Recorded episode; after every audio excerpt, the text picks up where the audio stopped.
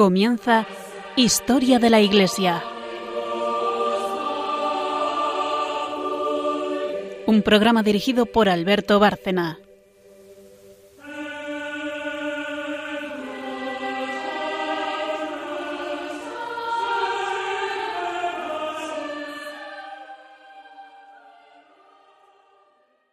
Un martes más, buenas noches, oyentes de Radio María y de este programa nuestro, Historia de la Iglesia.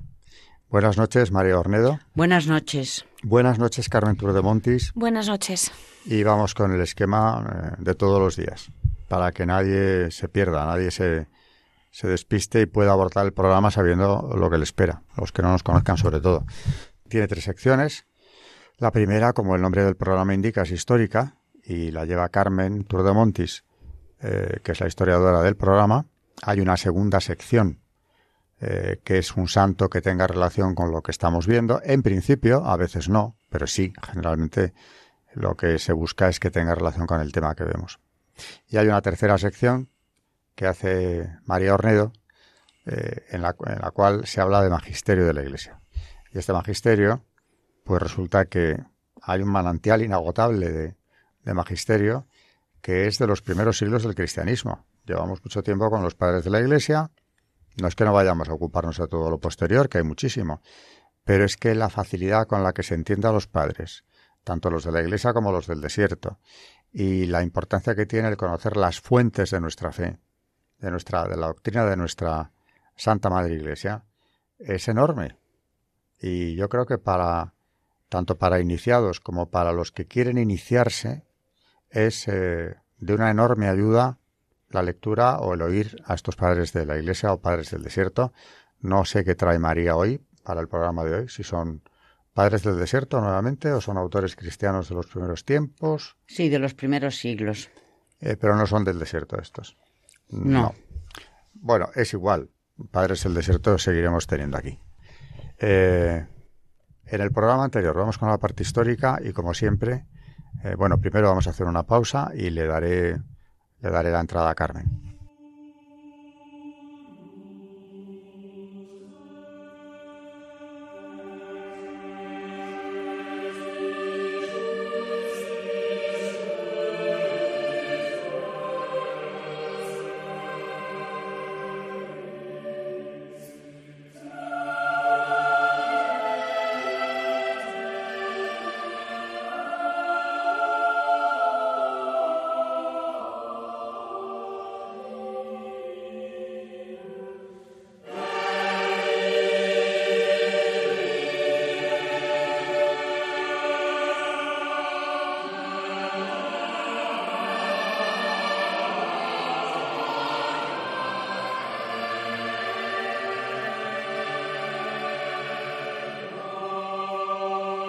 Están escuchando en Radio María Historia de la Iglesia, dirigido por Alberto Bárcena.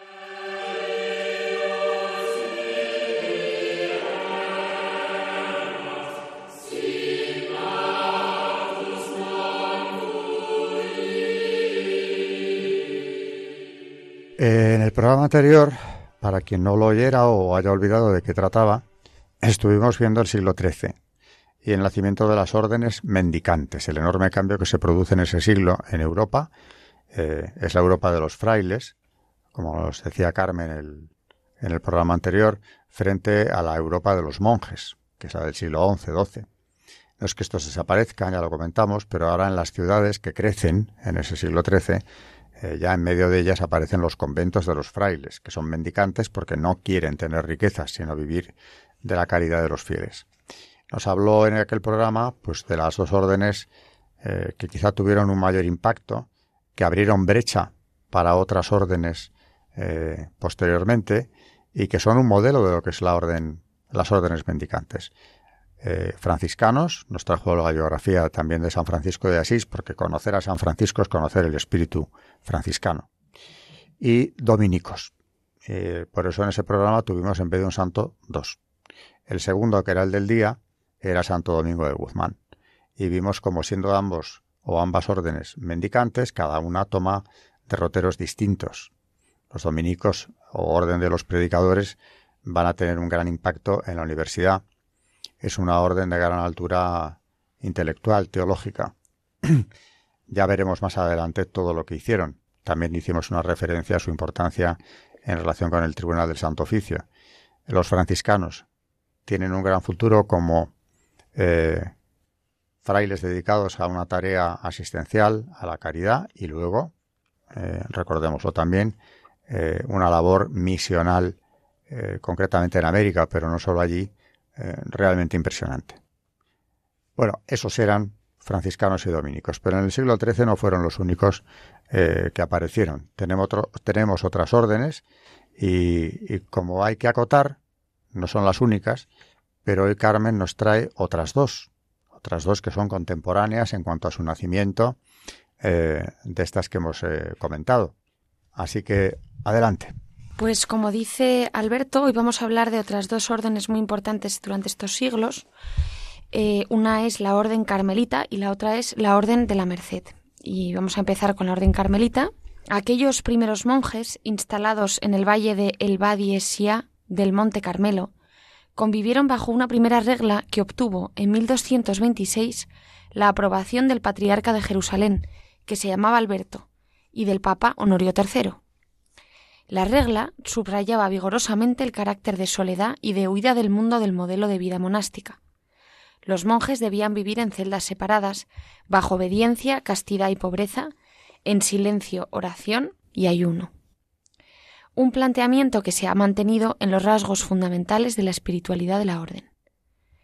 En el mismo siglo XIII, que es de uno de los siglos de los que estamos hablando, muchos monjes huyeron a Chipre, Sicilia, Francia e Inglaterra a causa de los crecientes peligros de la invasión musulmana, mientras otros intentaban sobrevivir en Tierra Santa. Sin embargo, muy pronto se forma una corriente en Inglaterra y en otras partes de Occidente que deseaba adaptar la orden a la realidad occidental, siguiendo el modelo de otras congregaciones religiosas como los franciscanos y los dominicos, de los que hablamos, como decía Alberto, en el último programa. De esta forma se pretendía que los carmelitas pudieran abrir conventos en las ciudades y realizar trabajos pastorales.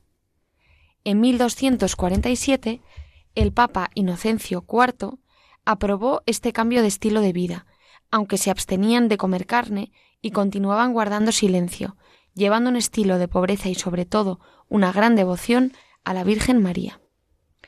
Este amor mariano les valió a los carmelitas el aprecio de todos los pueblos donde estaban instalados y el reconocimiento oficial de la Iglesia Católica en 1286 por el Papa Honorio IV. En este mismo siglo XIII, uno de los monjes carmelitas, San Simón Stock, recibe de manos de la mismísima Virgen María el escapulario, el símbolo de dicha congregación. Es a partir de entonces cuando nace la imagen de la advocación de Nuestra Señora del Carmen, el niño y la madre aguantando el escapulario, la figura típica de dicha devoción mariana. En los años 1434 y 1435 la regla sufrió una serie de cambios que fueron aprobados por el Papa Eugenio IV y que no gustaron a todos. Para ellos, la nueva regla suavizaba la observancia más antigua y forzó a que en el siglo XV Juan Sorté empezara a, a movilizar un nuevo movimiento que llevaría a la ruptura de la orden carmelitana en dos bandos.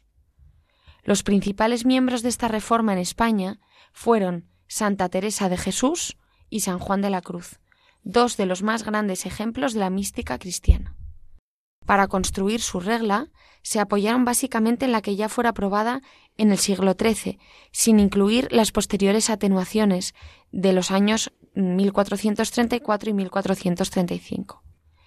A esta nueva congregación se la llamó la Orden de los Carmelitas Descalzos, mientras que los, anteriores fueron conocidos por la Orden de los Carmelitas Calzados o de antigua observancia.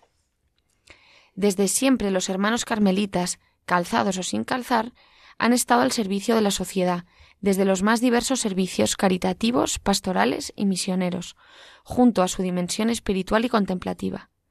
Visten hábito marrón con el escapulario y capucha, y en ocasiones solemnes capa y capucha de color blanco.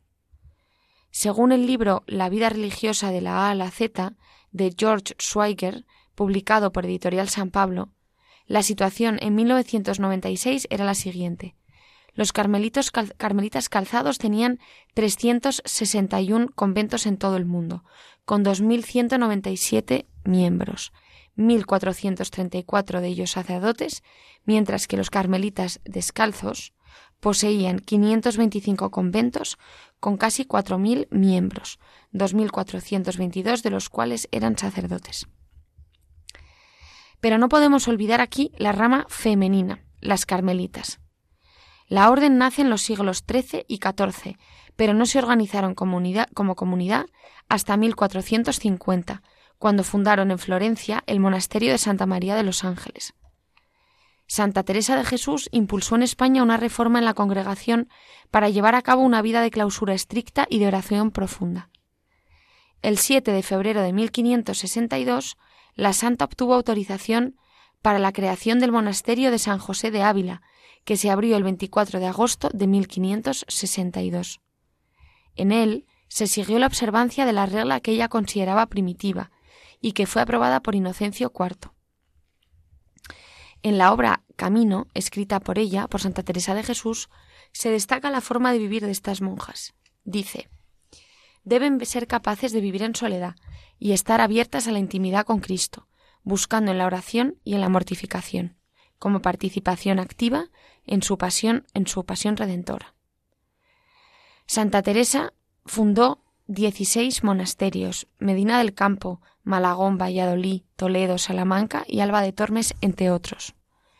Aparte de San Juan de la Cruz, el padre Gracián fue junto a Santa Teresa uno de los impulsores de esta reforma femenina, conocida también bajo el nombre de Carmelitas Descalzas.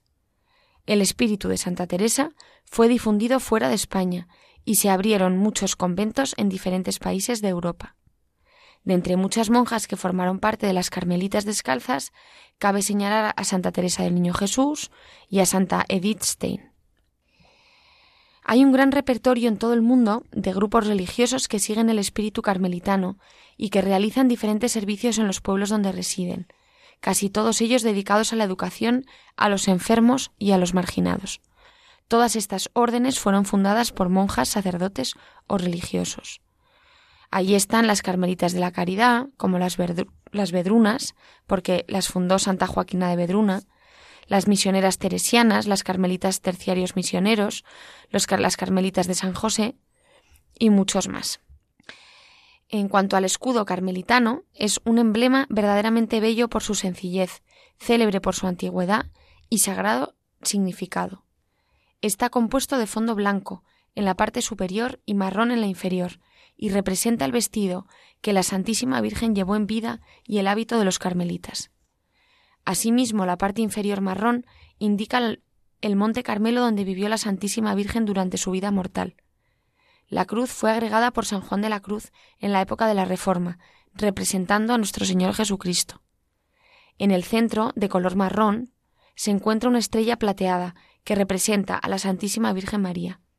El fondo blanco de la parte superior significa que el profeta Elías contempló a la Santísima Virgen María en una nubecilla blanca. En el mismo fondo se posan dos estrellas, las cuales representan a los dos grandes profetas, Elías y Eliseo.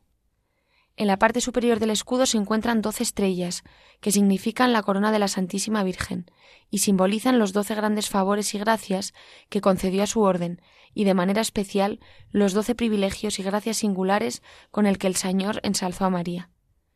De la corona que se encuentra en la parte superior del escudo sale un brazo que sujeta una espada, y se le atribuye al santo patriarca Elías. Termina en una punta en llama de fuego con la que éste dio muerte a los falsos profetas de Baal en el torrente de Gisón, por la honra de nuestro Señor Dios Padre. A la vuelta hay una inscripción en el dorso del, escapulario que dice Celo celatus sum pro domino deu exercitum. Me abrazo, me consumo de celo por el Señor, Dios de los ejércitos. Bueno, sobre los carmelitas y las carmelitas también podríamos hablar mucho e incluso dedicarles más de un programa. quizá lo hagamos. Eh, yo quería destacar también que, aparte de esa, no digo tensión, pero sí esa eh, doble polaridad ¿no? entre vida monástica eh, o contemplativa, que es el origen, y luego una vida más parecida a la de los frailes. Ha ido la orden teniendo distintas transformaciones. La de Santa Teresa, indiscutiblemente, es muy importante porque trata de recuperar el espíritu antiguo, pero esta es una orden curiosa porque nace como una orden monástica, además en un lugar emblemático como es el, Monte Carmelo, y de ahí su relación con Elías, que tantos conventos de carmelitas han llevado como patrono. Y por otro lado, eh, de esa vida monástica pasan a una vida de frailes, como los mendicantes o como cualquier otro orden mendicante. Tienen rama masculina y femenina, y luego, eh, después de una reforma que muchos entendieron, como Carmen nos ha dicho, que les daba una regla mucho más laxa a lo que había sido, y eso causó serio disgusto en algunos de ellos, dentro de la orden, volvemos con la reforma de Santa Teresa precisamente a la descalcez. Y tenemos también esa, esa variante, o sea que es una orden que hay que verla con calma, ¿no? Eh, los descalzos y los calzados. Y en el caso de Santa Teresa, pues eh, estamos hablando de una de las grandes místicas de toda la historia de la Iglesia, que naturalmente guiada por, por Dios directamente y con una vida eh, llena de intervenciones y de carismas muy especiales, intervenciones directas de Jesucristo, ¿no? que se le aparece, eh, que le habla, que tiene con ella eh, una relación frecuente. Yo recomiendo, si alguno no lo ha visto y puede hacerlo, ir a ver el éxtasis de Bernini, de Santa Teresa, en Roma, porque ahí recoge perfectamente el artista lo que es un éxtasis, ¿no? La, religiosa levitando eh, y completamente fuera de este mundo. Bueno, pues es uno de los grandes ejemplos y todos sus escritos han sido importantísimos en esta reforma que buscaba la pureza, eh, la vuelta a los orígenes más estrictos. Y en el siglo XX destacar una figura importantísima también, Santa Maravillas de Jesús, una de las grandes santas de la Iglesia española del siglo pasado, que ha dejado también una, una estela de, de santidad enorme, ha sido un modelo para las carmelitas y además tiene una historia muy especial, porque precisamente ella recibe el encargo, aunque no quiso hablar demasiado de ello, vamos, no quiso dar demasiados detalles, recibe el encargo de Jesucristo de ir a fundar en el Cerro de los Ángeles, donde en 1919 se le había levantado el monumento, pero no había una comunidad religiosa que le acompañara. Y él quería ser acompañado precisamente de ellas, de las carmelitas. Y estando en el Escorial, la Madre Maravillas ahí recibe este mensaje y rápidamente el Obispado de Madrid, el obispo en concreto, eh, ampara esa, esa fundación, que es una realidad en muy poco tiempo. Obtuvieron el permiso de defender el monumento cuando al principio de la guerra civil o ya en plena república se temía que fuese atacado. Fue dinamitado, de hecho, el monumento al Sagrado Corazón. Pero terminada la guerra volvieron allí y ahí continúan, gracias a Dios. Eh, bueno, no vamos a hablar de la relación que tenemos los que hacemos este programa con el Cerro de los Ángeles, pero es enormemente gratificante y desde luego es un, es un momento de gran descanso espiritual el conocerlas y también de, mucho ánimo, ¿no? Porque ellas están llenas de ese ánimo. Eh, bueno, Carmelitas digo que vamos a ver si les dedicamos un, un programa especial. Y podemos pasar ya a la otra orden que Carmen nos comentaba, que también nace en el siglo XIII y que tiene mucho que, tiene mucho que contarnos sobre ella. Pues sí, Alberto, esta es otra orden religiosa de este siglo XIII. Se funda en 1218 en Barcelona de la mano de San Pedro Nolasco, un joven mercader de telas, y con el apoyo de Jaime I el Conquistador y el, obispo Berenguer II, con el objetivo de redimir a los cristianos cautivos de los musulmanes. Hoy, eh, a día de hoy, se dedica a la asistencia de los más necesitados. La orden cuenta con un millar de miembros y más de 150 conventos. De su presencia inicial en Europa, llegó a tener una amplia representación en América del Sur. Los mercedarios se dedican a asistir a los más necesitados, con cuidados pastorales en parroquias, asistencia de sacerdotes en cárceles, acción educativa y asistencial en favor de jóvenes abandonados, marginados o desfavorecidos en países de misión. La advocación de María de la Merced está ligada a la, labor, carismática de la orden religiosa mercedaria, nacida en Barcelona con San Pedro Nolasco, su fundador, mercader original, naturalizado ciudadano barcelonés. supo descubrir el sufrimiento de los cristianos cautivos en poder de musulmanes y se empeñó con un grupo de compañeros, primero usando su personal patrimonio y luego recolectando limosnas, en ejercer el ministerio de la caridad eximia, ayudar, visitar y redimir cautivos. Cuando faltaba dinero para comprar su libertad, rescatándolos de las mazmorras africanas, se obligaban todos a quedar en rehenes, esperando que llegasen sus compañeros con el dinero previsto. Si esto no sucedía a su debido tiempo, estaban dispuestos a entregar su propia vida. Esta caridad suprema fue una gran novedad y una gran merced, un gesto de misericordia. A partir de esta experiencia se llega al acto fundacional en la Catedral de Barcelona.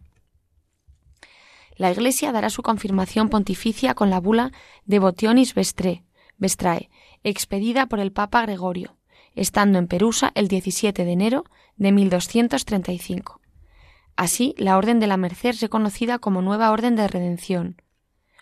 Acababa de nacer la Orden de la Trinidad en París, con la diferencia de que los mercedarios eran laicos y Nolasco se comprometió a entregar todos los bienes a la labor redentora, guardando únicamente lo indispensable para vivir. Aceptan la regla de San Agustín, visten el blanco hábito de Santa María, y en su escapulario portan el escudo con la cruz blanca de la Catedral de Barcelona, con fondo rojo, sobre los cuatro palos rojos, en fondo dorado, del escudo del Reino de Aragón, donado por el rey Jaime I. Era, por lo demás, como una especie de salvoconducto ante los jefes mahometanos. Siempre estará presente en los religiosos mercedarios la vivencia maternal de María. Su respuesta se traduce en los preciosos gestos de amor liberador en favor de los cautivos. Así, poco a poco, se va identificando la obra de la Merced con advocación a María, hasta unificarse en la expresión originaria de María de la Merced. La vinculación de la advocación al surgimiento de la obra liberadora, realizada por los religiosos de la Merced y por los fieles, es una realidad constatable de los casi ocho siglos de historia. Es ciertamente un admirable testimonio de difusión y extensión de su culto, asociado indisolublemente a la obra de liberación redentora ejercida en su nombre. Los primeros religiosos dedican muy pronto las iglesias a María. Cuando Jaime I, en 1237, hace donación de una parcela en el Puig, Valencia, donde hallan un relieve de Santa María, edifican una iglesia en su nombre. Y cuando se construye la primera iglesia en los terrenos de Barcelona, se consagra a María de la, de la Merced. Andando el tiempo se elevó a categoría de basílica, y sigue el mismo proceso cada vez que los mercedarios y mercedarias abren un templo o capilla allí donde se establecen para ejercer su carisma propio.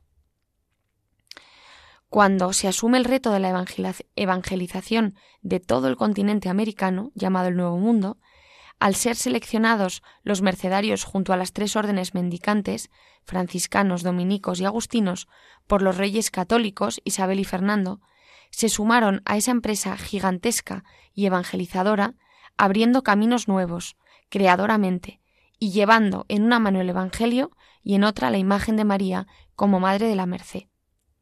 Esto explica la honda y permanente devoción mariano-mercedaria que pervive en el continente americano su elección como patrona de capitales y ciudades de varios países, Argentina, Ecuador, Perú, Santo Domingo, así como en diócesis, pueblos y templos, y la innumerable toponimia, antigua y nueva en todas partes, es un indicio y testimonio claro de que su devoción, que estuvo y sigue estando vinculada a la misión.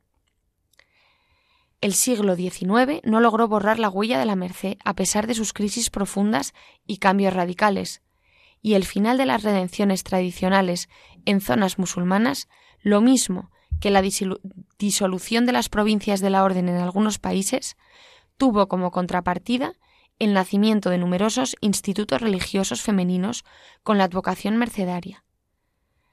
Actualmente continúa la vivencia del carisma y su extensión a través de los religiosos y religiosas, fraternidades laicales y amigos de la Merced, que animados por el amor a María ofrecen su específica forma de liberación en los cinco continentes ocupados en numerosas obras de misericordia. Sigue viviéndose adaptado a los siglos de los tiempos el mismo compromiso con los oprimidos de hoy.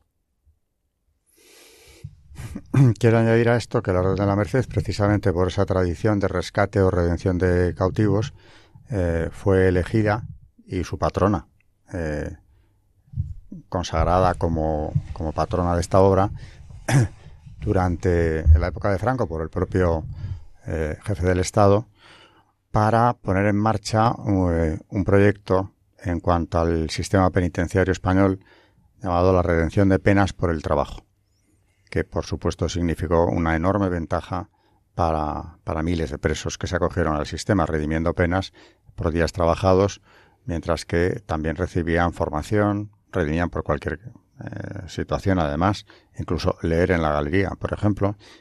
Y en el Valle de los Caídos se aplicó eh, de forma muy generosa, tanto que allí eh, hubo muchas solicitudes. De hecho, los presos del Valle solicitaban ir allí. ¿Cómo lo hacían? A través de un patronato que se creó para la redención de penas y llevaba el nombre de la Virgen de la Merced.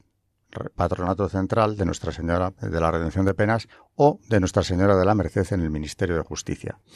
Por eso en la Basílica del Valle de los Caídos tenemos una de las capillas marianas que están en la nave eh, dedicada a ella y se ve perfectamente que es la Virgen de la Merced porque entre otras cosas en la iconografía el artista quiso añadir las rejas de los presos, solo que estos ya no eran presos del Islam, como Carmen nos ha dicho, aunque su labor para redimir cautivos seguía manteniéndose en pleno siglo XX. Precisamente también en esa basílica, antes hablábamos de la Virgen del Carmen, otra advocación eh, tan querida, tan popular en toda España y el mundo hispánico, eh, en esa basílica del Valle de los Caídos también existe otra de las capillas marianas dedicada a la Virgen del Carmen, precisamente por eh, ser la patrona de los marineros, de las gentes del mar. Así que de las órdenes que hemos hablado hoy tenemos dos, dos advocaciones que están representadas en este gran monumento religioso. Bueno, eh, también podríamos hablar muchísimo más de la Merced, a ver si encontramos la ocasión de hacerlo, pero tenemos que irnos ya a la siguiente sección, que es la del Santo del Día, el que Carmen nos trae relacionado con todo lo que estamos viendo.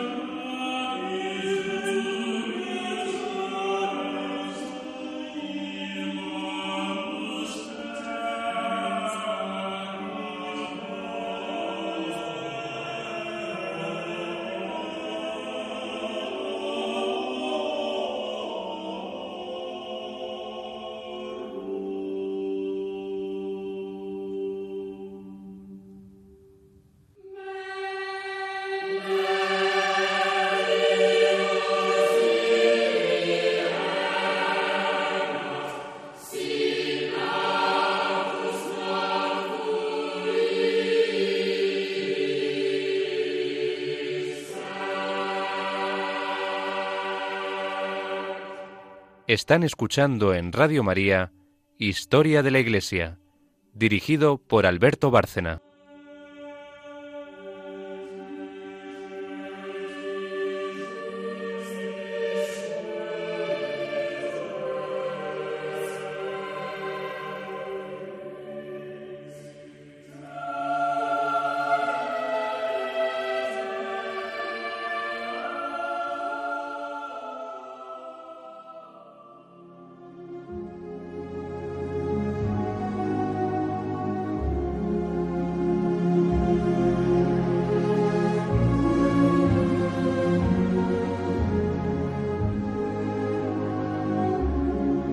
Santos en la historia de la Iglesia.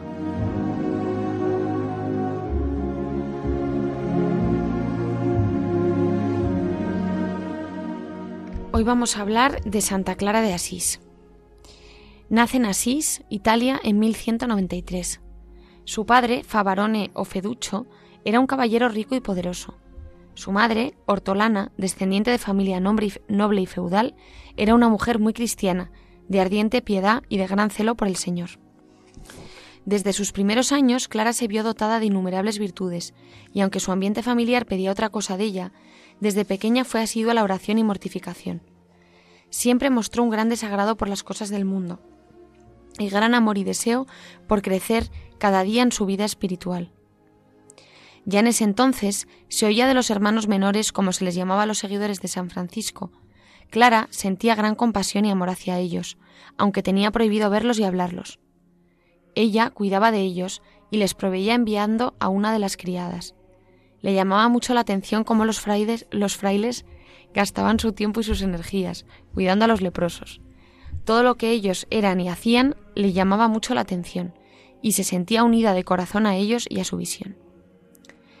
La conversión de Clara hacia la vida en plena santidad se efectuó al oír un sermón de San Francisco de Asís, cuando ella tenía 18 años.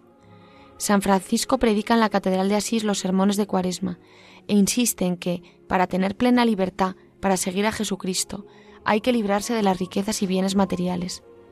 Y oye estas palabras. Este es el tiempo favorable, es el momento. Ha llegado el tiempo de dirigirme hacia Él, que me habla de corazón desde hace tiempo. Es el tiempo de optar, de escoger.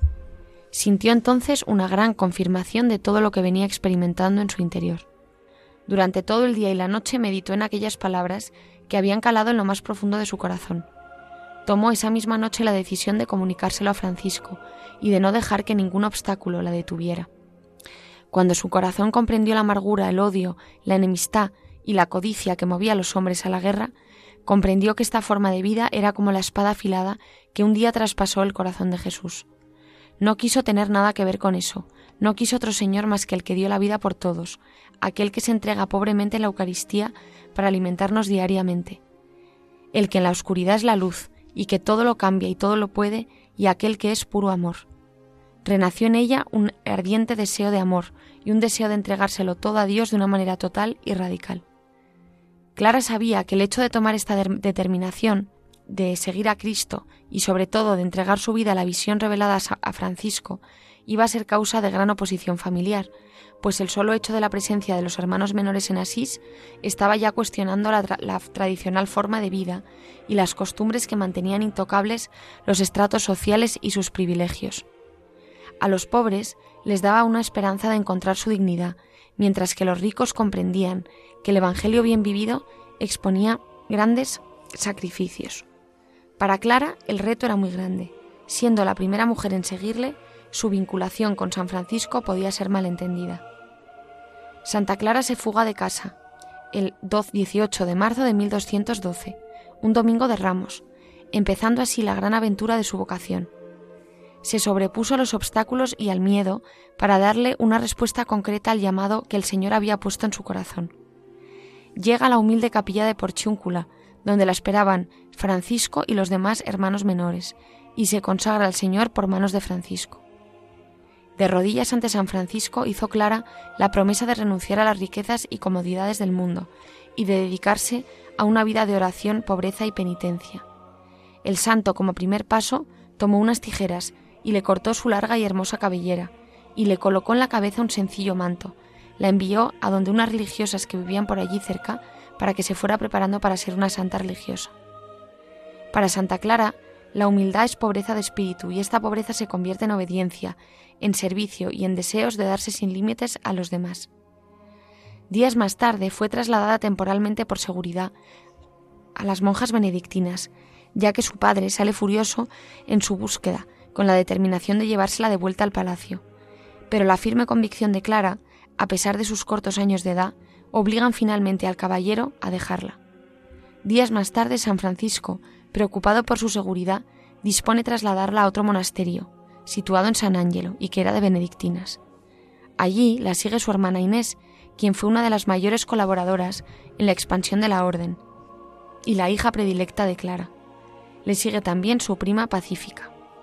San Francisco le reconstruye la capilla de San Damián, lugar donde el Señor había hablado a su corazón diciéndole, reconstruye mi iglesia. Esas palabras del Señor habían llegado a lo más profundo de su ser y lo llevó al más grande anonadamiento y abandono en el Señor. Cuando se trasladan las primeras clarisas a San Damián, San Francisco pone al frente de la comunidad como guía de las damas pobres a Santa Clara. Al principio le costó aceptarlo, pues por su gran humildad deseaba ser la última y ser la servidora, pero acepta y con verdadero temor asume la carga que se le impone. Es nombrada madre de la orden, y ella quiso ser ejemplo vivo de la misión que transmitía, pidiendo siempre a sus hijas que todo lo que el Señor había revelado para la orden se viviera en plenitud. Santa Clara acostumbraba a tomar los trabajos más difíciles y servir hasta en lo más mínimo a cada una, pendiente de los detalles más pequeños y siendo testimonio de un gran corazón de madre.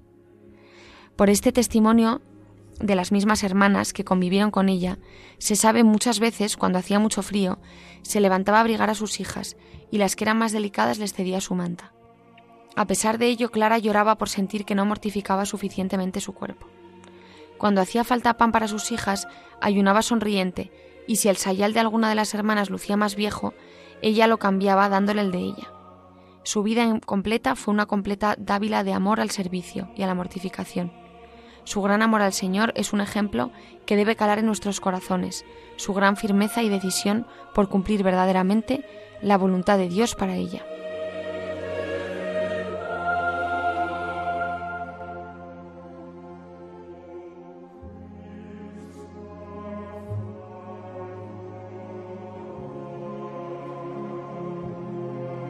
Eh, vamos completando esta, esta visión del siglo XIII sin que hayamos por eso terminado. Vamos a seguir con el siglo XIII, pero hoy ya la parte histórica y el santo han terminado, la segunda sección.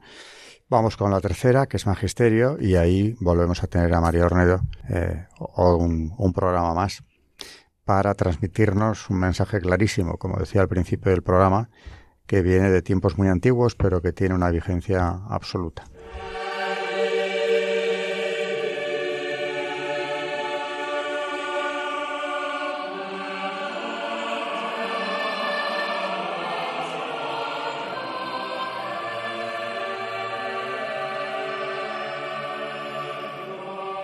Están escuchando en Radio María Historia de la Iglesia, dirigido por Alberto Bárcena.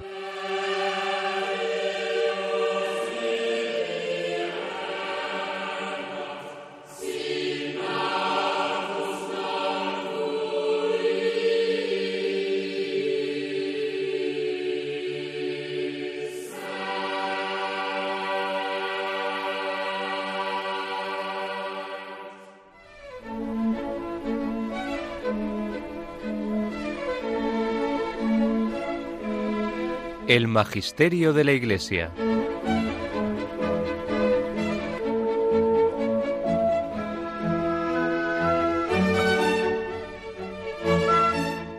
Vamos a ver de los antiguos padres, los santos padres, que decían que ya nos hemos quedado en el último programa hablando de las pasiones. Entonces, por ejemplo, Teodoro de Edesa dice, los sentidos están ante nosotros como un velo espeso. Dice Nicetas Stetatos, los que viven en la carne tienen tenebrosos sus pensamientos, no pueden recibir todos los rayos de la luz divina. Las nubes de las pasiones les ocultan la luz. Están como cercados por altos muros que detienen las claridades del espíritu. Habitan en la oscuridad, sus sentidos espirituales están embotados. Y como decía Elías el Elecdicos, el velo del amor de sí mismo cubre el corazón, impidiendo que le sean reveladas los fundamentos del universo. El punto de partida es la oscuridad y la ignorancia, una ignorancia muy diferente de la que se encontrará al término del camino, porque la ignorancia de los inicios está envuelta en tinieblas, mientras que la otra, la sublime ignorancia del término, está envuelta en luz, en una deslumbrante luz divina, tal y como veremos. La ignorancia del comienzo no es accidental, sino que es un estado en que se encuentra el mundo tras la caída original.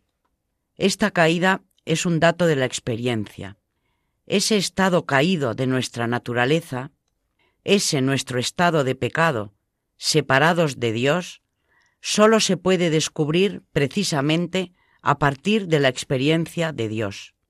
Percibir esta separación u opacidad inicial no es evidente por sí mismo, porque estamos sumergidos en las tinieblas, que nos impiden tomar conciencia de ello. Solo cuando el hombre tiene la experiencia de la luz de Dios, puede descubrir cuál es su origen y a qué destino está llamado. Creado a imagen y semejanza de Dios, está destinado a restaurar esa imagen y semejanza y a convertirse en Dios por adopción, hijo en el Hijo de Dios. Dos obstáculos se interponen a este destino. El velo de las pasiones y la espesura de una carne que debe ser liberada, transformada. Las pasiones son una carga pesada que retiene al hombre en los bajos fondos y le impide ver a Dios y verse a sí mismo. Las pasiones habitan la carne, pero la carne es otra realidad distinta de las pasiones. La carne, como el mundo, no es mala por sí misma, sino que está llamada a transfigurarse ya en esta vida, a participar de la irradiación del cuerpo resucitado de Cristo.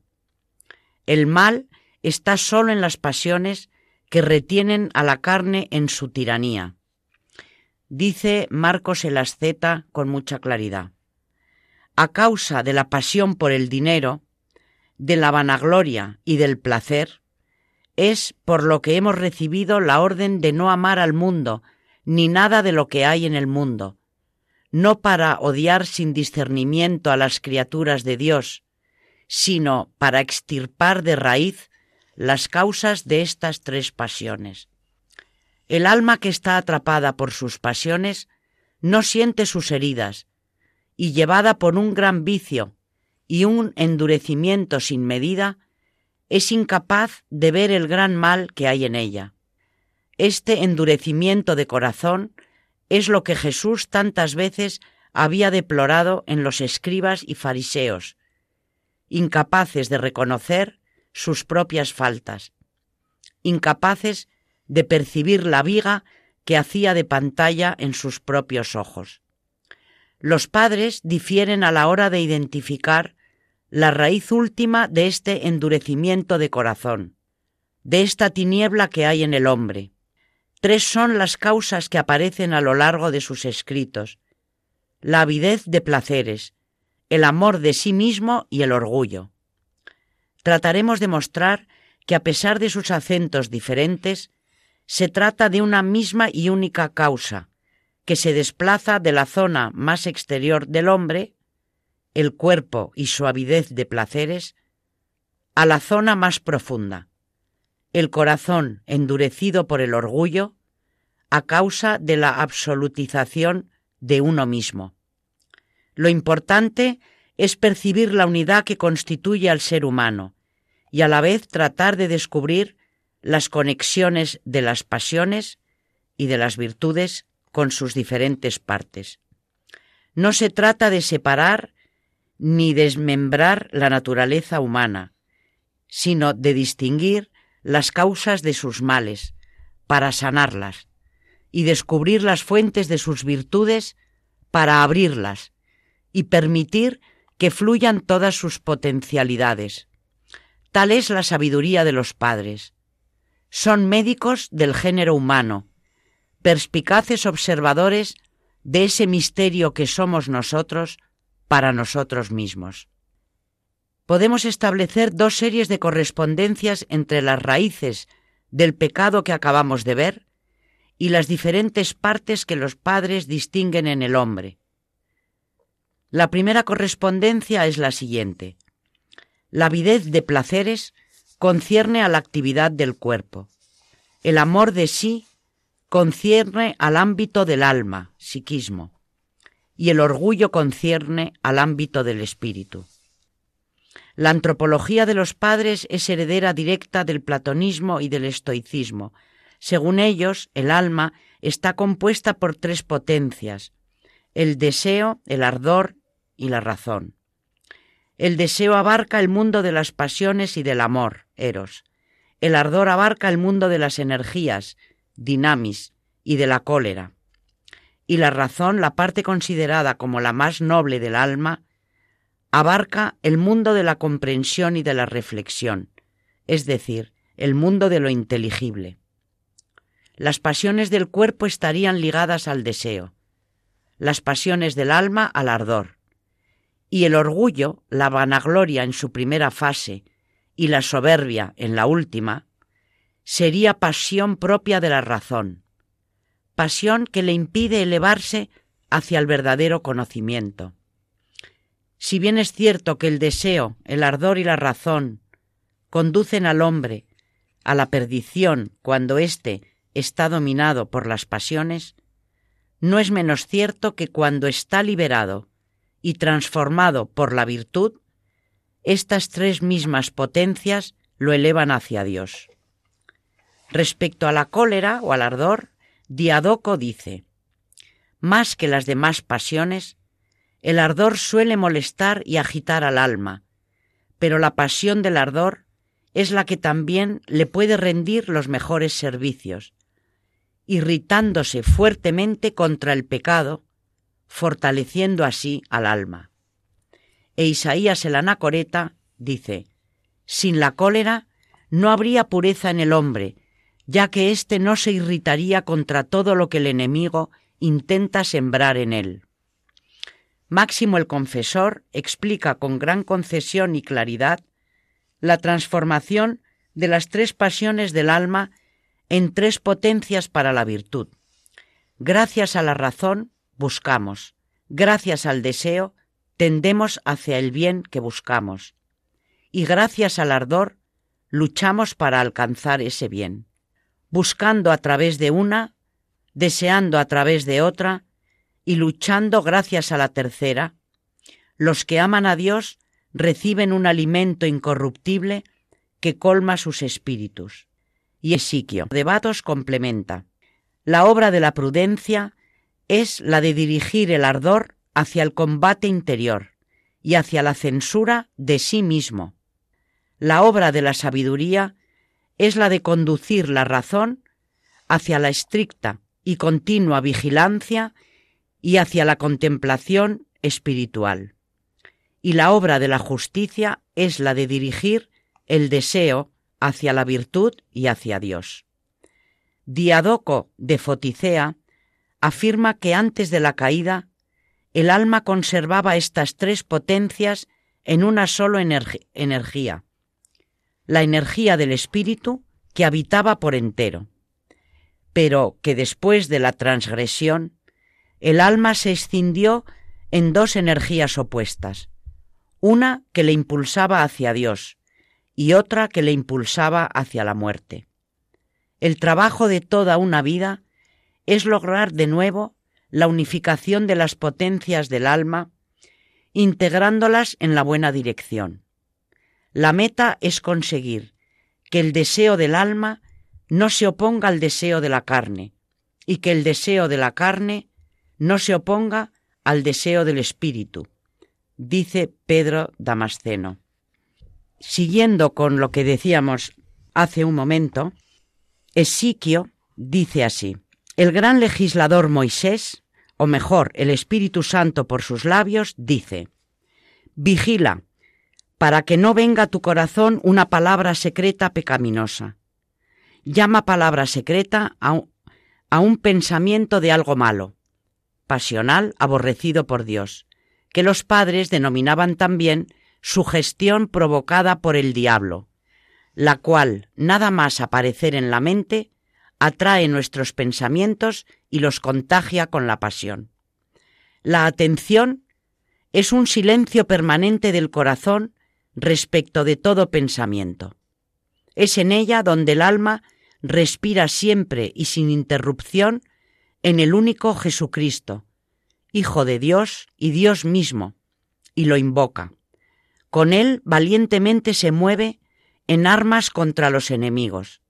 A él, que tiene el poder de perdonar pecados, se confiesa. Ella suele, mediante una secreta invocación, abrazar a Cristo, el único que conoce los corazones. El estado de vigilia significa estar mentalmente y con firmeza en pie a las puertas del corazón, de modo que la mente ve las intenciones que se acercan cautelosamente y comprende las imágenes que los demonios tratan de formar e imprimir en ella para introducirse con ellos a través de la imaginación. El pensamiento que está vigilante en el corazón y que invoca a Cristo y recurre a Él, se parece a un animal salvaje que rodeado por una jauría se defiende en una posición fortificada. Considera de lejos las emboscadas que planean sus enemigos invisibles y orando sin cesar permanece indemne ante ellos. Quien no ora y carece de propósitos, está desarmado en la batalla.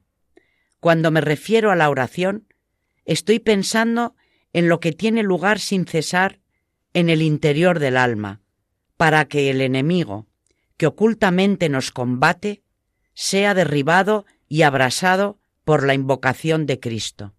Porque tú debes mirar con agudeza y concentración con el ojo de la mente, para reconocer a los que se acercan, y una vez reconocidos, rechazarlos inmediatamente y aplastar la cabeza de la serpiente, y al tiempo invocar gimiendo a Cristo, y entonces conocerás por experiencia la ayuda invisible de Dios, y verás con claridad el verdadero estado de tu corazón.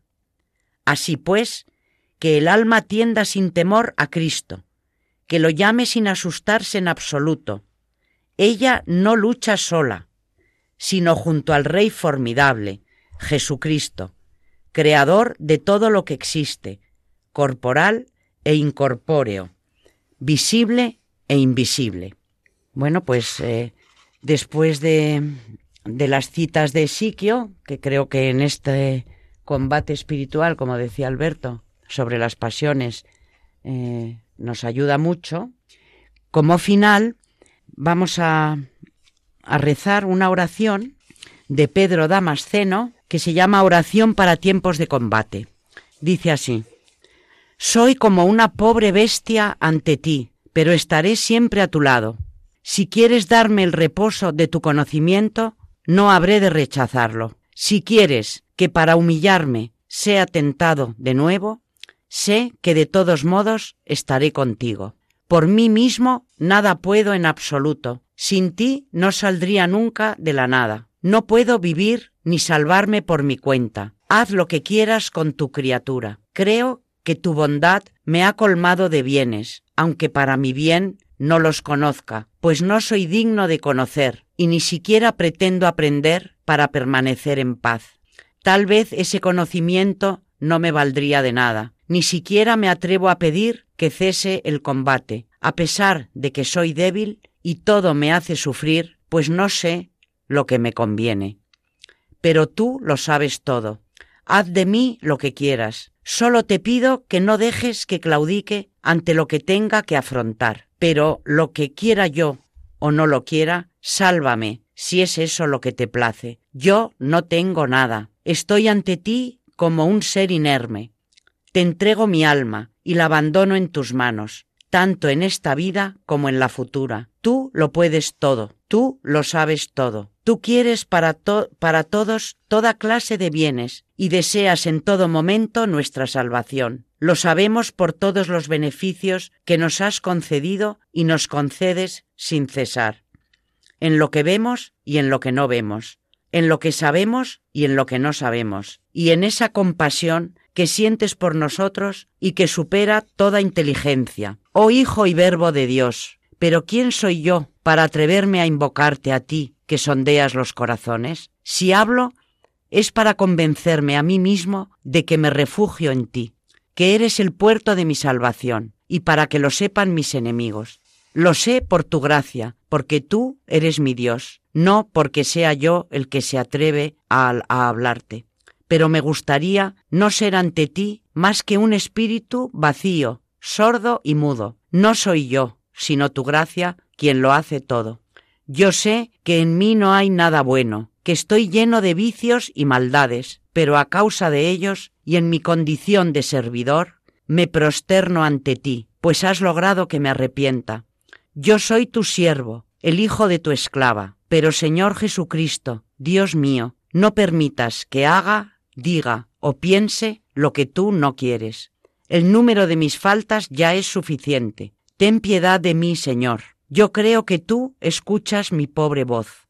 Ayuda a mi incredulidad, tú, que además de la existencia me has dado el don de ser cristiano. Tú mismo, Señor, se lo dijiste a uno de tus siervos. Es para mí una gran cosa que a través de ti sea invocado mi nombre. Poder invocar sin, cesar tu dulcísimo nombre es para mí mejor que todos los reinos del cielo y de la tierra. Gracias, Señor, Maestro de misericordia. Ah, deberíamos aprendérnosla. Eh, porque desde luego es una manera de, buscar esa protección, esa reconciliación, ponernos en manos de Dios y ahí se resume cuál es la actitud del cristiano pecador o, más elevado espiritualmente, ¿no? La entrega. La entrega y la confianza en Dios. Palabra clave. Bueno, hemos llegado al final de este, de este programa y nos despedimos hasta el martes próximo. Así que buenas noches y gracias, María Ornedo. Eh, buenas noches y muchas gracias. Gracias y buenas noches también a Carmen Turdemontis. Buenas noches y muchísimas gracias. Y muchas gracias y buenas noches también a todos los oyentes de Historia de la Iglesia aquí en Radio María.